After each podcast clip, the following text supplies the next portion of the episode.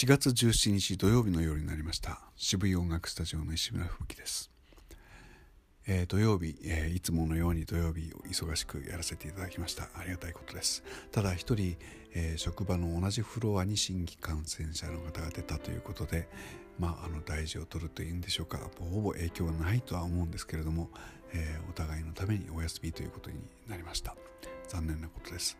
大変かわいそうなことになっていますが今は世の中そんな風な調子です。仕方ありませんね。そして、えー、仕事が終わった時間を見計らって来週のライブのリハーサルが行われたというわけです。要はつよむさんが、えー、いらっしゃいましてずっと今ここで練習をしておりました、まあ、練習といってもですねあのネタ合わせみたいなところでしょうかね。あの台本を書いてきていただいたりとかもう新しい歌を一緒に作ったりとかえー、大変楽しみですので、えー、見ていただきたいものです。